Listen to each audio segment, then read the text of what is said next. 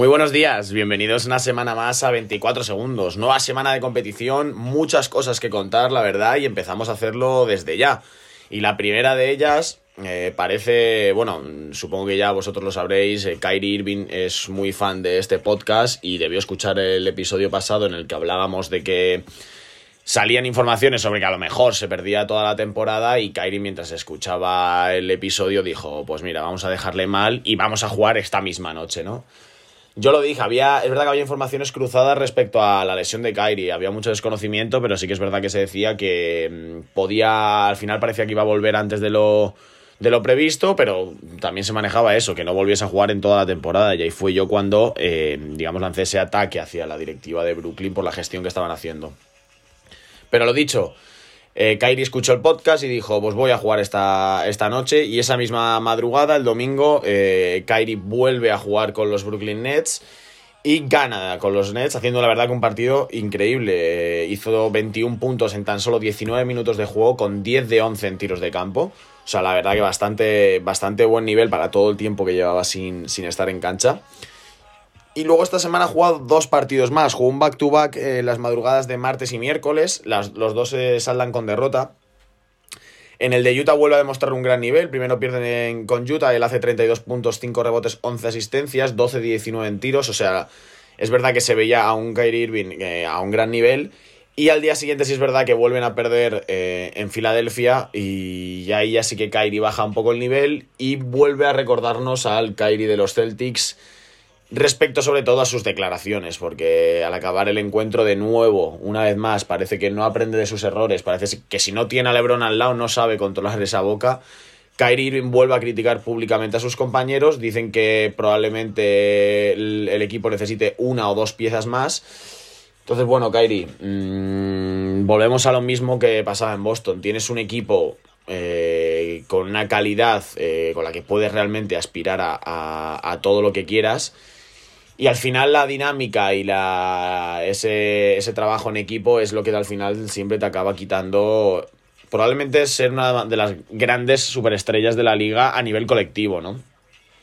Entonces, bueno, mm, no sé, la verdad no ha salido nada de cómo, cómo ha sentado esto al vestuario de los Nets, no sabemos si realmente ha sido un ataque o simplemente era una, digamos, incluyéndose a él mismo, como que el nivel ahora mismo no era el, no era el necesario. Así que bueno, solo queda esperar para ver si hasta que acabe este periodo de traspasos los Nets van a intentar reforzarse con esas piezas que, que según Kyrie Irving necesita, necesita el equipo. Más cositas, más regresos además. Esta misma madrugada, la, pasada madrugada, perdón, la madrugada del sábado, Carl Anthony Towns volvía por fin a jugar con, con Minnesota de nuevo. Hacía mucho tiempo que, que Towns no, no jugaba. Eh, es verdad que, que al final es lo que hemos dicho, Minnesota realmente no tiene el nivel como para ser uno de los equipos tops en el oeste y ya si encima le quitas a Carl Anthony Towns el, equipo baja mucho, ¿no? Y eso lo ha sufrido la franquicia de Minnesota, que ahora mismo se encuentra en un récord de 15-26. Eh, Carl Anthony Towns, lo dicho, volvió ayer, perdieron en Indiana por dos puntitos solo. El partido de Carl Anthony Towns no es el mejor que digamos. Él hace 27 puntos, 5 rebotes, que realmente en anotación es una buena, una buena cifra. Luego sí que se fue a 9 de 21 en tiros. Pero bueno, importante que, Minnesota ya mm, haya recuperado a, a Towns y pueda intentar volver a, bueno, a demostrar lo que a principio de temporada eh, parecía que, iban a ser, ¿no?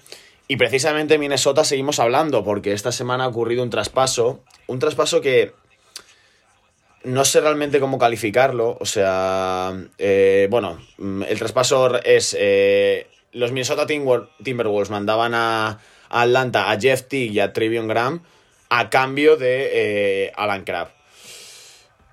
A ver, eh, sí que es verdad que eh, los, Timberwolves tienen muchas esperanzas puestas en, Jared Calvert, el rookie que seleccionaron este año, este año en el draft, pero para mí mm, no era necesario deshacerse de un jugador como Jeff Teague, que ya sea desde el banquillo incluso de titular, porque realmente Jared Calvert juega de dos. Mm, no, no creo que en esa rotación eh, Jeff Tick le quite minutos a, a, a, Calvert. De la misma manera que a lo mejor pensando que a mm, Okoji puede ser otro de esos jugadores que necesita muchos minutos y que tampoco quieren quitarle, tampoco Jeff Tick le influye para esto.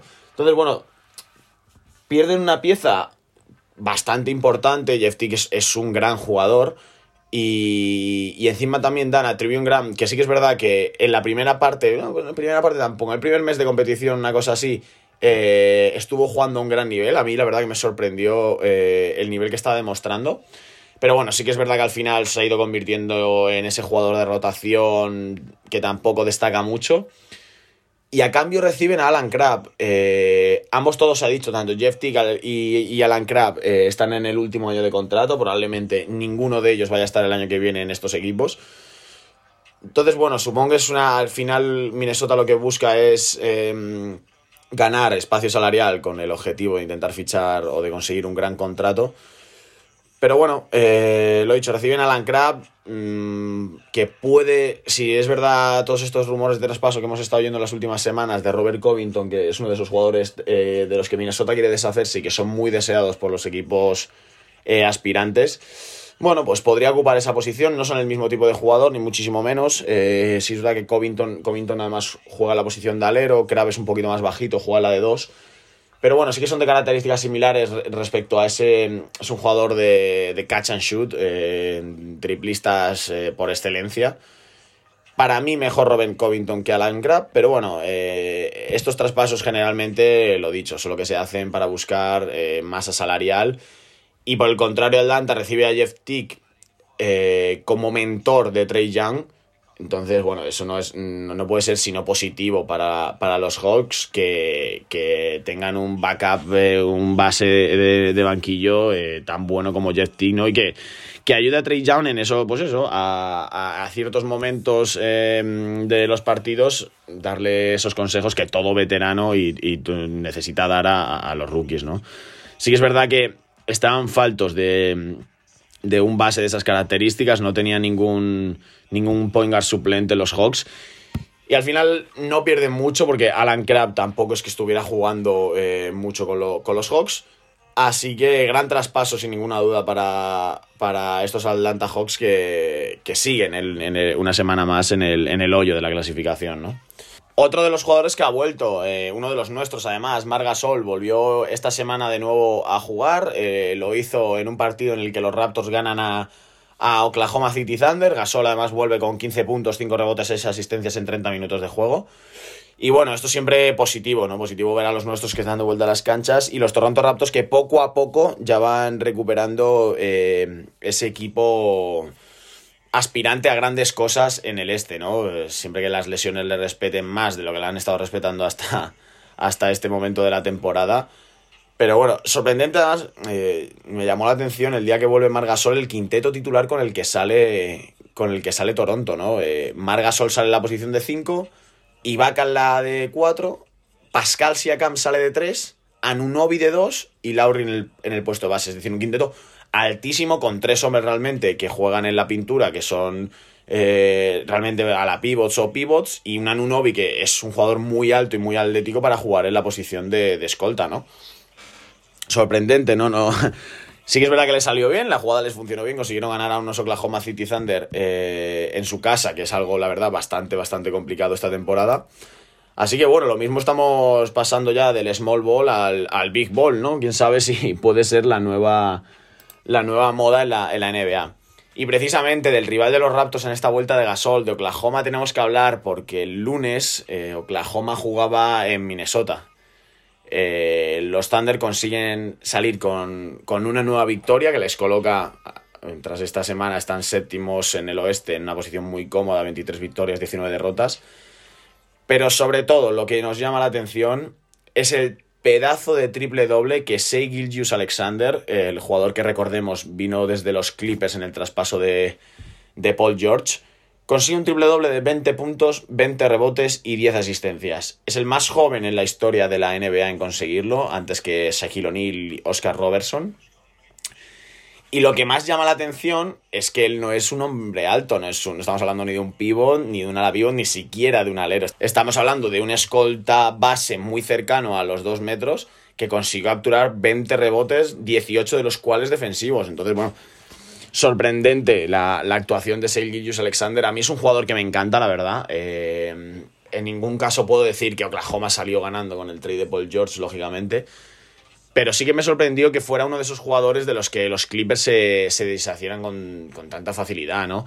Al final, sí que es verdad que hay dos tipos de, equipos, podríamos decir. Esos que intentan apostar por ese talento joven y, van a muerte con ellos. Y luego los otros que usan ese talento joven como moneda de cambio para conseguir estrellas. Es lo que vimos también con los Lakers este verano con, cuando, con el traspaso de Anthony Davis, ¿no? Entonces, bueno, Gilles Alexander llegó a Oklahoma. Los Thunders, la verdad que sorprendentemente, y, la verdad que no creo que nadie eh, a principio de temporada tuviera esta idea de, los, de los Thunder, están jugando a un nivel muy bueno.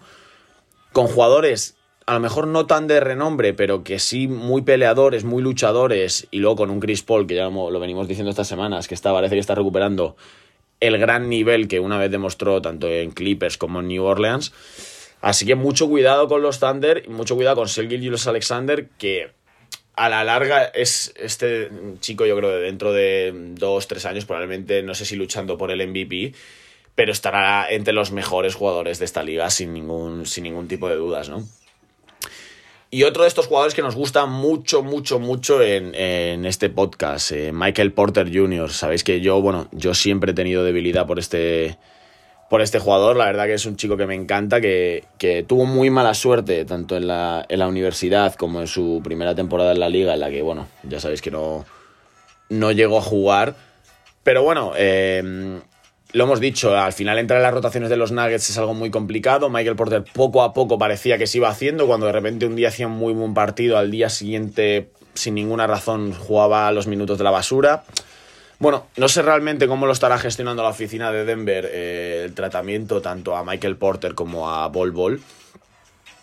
Pero bueno, esta semana la verdad que Michael Porter se ha salido eh, en dos victorias de los Denver Nuggets, una ante los Warriors en la prórroga súper, súper ajustada en una gran remontada del equipo de Colorado.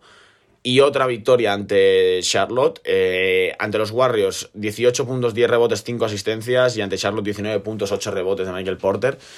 Ojalá sea esto ya una tónica general. Eh, estos partidos él se, se, posicionó como el sexto hombre. También Malik Beasley jugó muchos minutos, pero bueno. Sí que es verdad que parecía que era eh, el primer jugador que, se tenía en mente a la hora de hacer, de hacer un cambio. Y la verdad que eh, yo me alegro, me alegro mucho porque es un jugador que ya yo en high school cuando lo veía era, era una barbaridad y ojalá pueda demostrar esto eh, en la NBA, ¿no? Y en unos nuggets de, Michael Malone, que con un Porter a un nivel, vamos a decir, cercano a lo que una vez fue, pueden ser sin duda, sin duda, sin duda uno de los grandes tapados, aunque están muy arriba en la clasificación. Pero creo que a la hora de la verdad, eh, por mucho que ahora los Nuggets están segundos en el oeste 29-12, nadie cuenta con ellos realmente como un serio candidato al anillo, ¿no? O sea, si empezamos a pensar, pues tenemos eso, los dos equipos de Los Ángeles, incluso Houston que ahora está más abajo, luego vamos a Milwaukee. Realmente Denver es como, sí, estás ahí arriba, pero de repente en primera ronda no me sorprende si caes. Entonces, bueno, lo dicho, con un Michael Porter a un buen nivel, em, recuperando ya el nivel de esa segunda unidad que tan tan buena fue el año pasado, que este año no está funcionando tan bien. Hablo de gente como Torrian Craig, como Malik Beasley, como Monte Morris, que no tienen mucha regularidad es lo que decía con Michael Porter. Al final es algo que no, termino de entender muy bien la gestión que, está haciendo de, esta situación Michael Malone. Porque un día te juega mucho Torrean Craig, luego está tres partidos sin jugar. Eh, durante esos tres partidos a lo mejor juega más Montemorris, luego desaparece dos semanas. Bueno, no sé si realmente es algo que Michael Malone sabe qué tipo de jugador eh, es mejor para cada partido, que por supuesto lo sabe, pero no sé si realmente está aplicando esa filosofía eh, a rajatabla. Pero bueno, mm, no podemos decirle nada porque al final está funcionando, los Nuggets están jugando bastante bien, todos están aportando, pero, pero lo dicho, de la misma manera mm, que un día juega Porter mucho, al otro de repente es Juancho el que juega y Malik Beasley no juega nada, en fin. Muchas variedades en los Nuggets que al final también le hacen ser un equipo imprevisible para los rivales y al final eso siempre supone, supone una ventaja, ¿no? Y más cositas, seguimos. Eh, McCollum, por ejemplo, dos cositas que hay que hablar de él. Ayer se retiró del partido eh, que enfrentaba a. que enfrentaba a los Blazers con, con los Mavericks. Eh, solo, solo, consiguió estar 11 minutos en cancha. Eh, a mediado del segundo cuarto tuvo que abandonar el partido por un esguince en el tobillo izquierdo. Aún es muy pronto, la verdad, no han dado, no han dado todavía tiempo de baja, pero, pero bueno, estaremos pendientes de, de, lo que pueda ser. Ojalá que no sea nada y que lo antes posible McCollum pueda estar de vuelta ayudando a unos Portland que, que no están ahora mismo para perder a un jugador como, como McCollum, ¿no? Y bueno, la otra noticia que decía McCollum, eh, venimos en ya eh, mucho tiempo en el que se están barajando numerosos cambios en, en, la liga, ya sea en el formato de los playoffs, ya sea en lo que es la propia temporada regular, ya sea lo que hablamos en un episodio de esta posible copa. Y otra de las variedades que se pueden plantear también es el All-Star. Y CJ McCollum lanzó el otro día una propuesta que él tenía para, para este, para este evento, ¿no? Decía que, bueno, que uno, un evento bonito de ver en el fin de semana de las estrellas sería ver un torneo de unos contra uno, ¿no? Todo esto, no sé si sale a raíz de ello, pero bueno, mm, circulaban por las redes unas, unas declaraciones que, que Kawhi Leonard había hecho un, a un compañero de, no sé si era un compañero de los Clippers o alguien del staff o a un entrenador, no, no, no tengo claro quién eran estas declaraciones, ni tampoco, o sea, Kawhi Leonard nos ha confirmado, ni nadie de los Clippers ha confirmado estas declaraciones. Pero Kawhi Leonard decía que estaba cansado o que le preguntaran a LeBron por qué cuando jugaban contra entre ellos eh, LeBron nunca le defendía. Decía Kawhi que es que a lo mejor LeBron le tenía miedo. Bueno, a mí sinceramente no me parecen unas declaraciones propias de Kawhi Leonard. Pero bueno, eh, no tampoco voy a decir que no sean verdad porque bueno, pueden ser perfectamente, pero no me suena a cómo es Kawhi Leonard que diga que diga estas declaraciones, ¿no? Pero bueno, sí que es verdad. Pero esto no es algo que pase con Kawhi Leonard. LeBron eh, es muy buen defensor eh, cuando él quiere serlo. Sabemos que él, se regula mucho en la cancha y muchas veces mmm, parece que es eh, un poco pasivo, ¿no? Pero nunca LeBron se ha caracterizado por defender en un partido de temporada regular a los mejores jugadores rivales. Generalmente no se empareja con ellos. Mm lo dicho, al final los equipos de LeBron son equipos que están formados por muchos tiradores, pero también por muy buenos defensores. Y, al final de eso se aprovecha LeBron para descansar. Al final es lo que dice él. Eh, es una forma que tiene él de descansar, de ganarle unos, unos segundos al reloj. Y, y, eso, pero es lo dicho, o sea, no es algo que pase con Kawhi Leonard, es algo que pasa, pues, ha pasado con Durant, que ha pasado con Harden, que ha pasado con cualquiera de los grandes jugadores de la liga. Eso sí, cuando llega el momento de la verdad, ahí sí aparece Lebron y ahí sí defiende Lebron a quien tenga que defender. Y las finales, o sea, no es por lanzar una puya kawaii, pero eh, en las finales del 2013, cuando Miami gana, gana el anillo sobre San Antonio en el Game, en el game 7, aquel triple famoso de Ray Allen, LeBron defiende las series a Kawhi Leonard y lo hace a un nivel muy alto. Entonces, bueno, eh, yo por una parte entiendo a LeBron y también a Kawhi. Entiendo que al final Kawhi lo que busca es eso, ¿no? Tener siempre el enfrentamiento contra el mejor, que el foco esté en ese enfrentamiento. Pero bueno, mmm, es la forma de, de, jugar y de entender el baloncesto de LeBron James. Entonces, bueno, que me voy del tema. Todo esto venía a, a esa propuesta que había hecho CJ McCollum del torneo del uno contra uno. Que yo personalmente es algo que me encantaría, me apasionaría ver. O sea, eh, además decía, hablaba, creo que hablaba de un precio monetario o algo así, que eso siempre al final es lo que más motiva a los jugadores. Pero cómo no, o sea, ver un torneo en el que se emparejen Carl Anthony Towns y Joel Embiid, el uno contra uno, eh, LeBron James con Kawhi Leonard, eh, Kyrie Irving con Russell Westbrook. Bueno, hay miles de, de emparejamientos de Damian Lillard con Westbrook, o sea, hay miles de emparejamientos que me encantaría ver. Pero bueno, no creo que personalmente. No, no creo que esto se vaya a llevar a cabo, por lo menos de aquí a dentro de poco, la verdad. O sea, algo. Creo que es un tipo de torneo en el que muchas estrellas estarían muy expuestas y podrían ver muy afectado su caché. O sea, imagínate, no sé, cómo, no sé cómo sería el formato si simplemente sería un partido, pero imagínate, por ejemplo, no sé, que LeBron James juega primero contra Kawhi, luego contra Harden y luego contra Durant y pierde los tres creo que eh, la exposición mediática del All-Star eh, junto a ese morbo de un uno contra uno y una posible derrota, una posible, un, no sé, un crossover que te mande al suelo, cualquier tipo de humillación de ese tipo, eh, no creo que muchos jugadores estén por la labor de poner en, riesgo su, su, imagen, ¿no? Pero bueno, seguimos. Lo dicho, es que muchas cosas que contar y otra, a mí una que me ha alegrado la vida, la verdad que ya hemos hablado de Sergio Alexander, de Michael Porter, que son jugadores que me encantan. Y ahora mismo otro de los jugadores que me estoy muriendo de ganas de ver.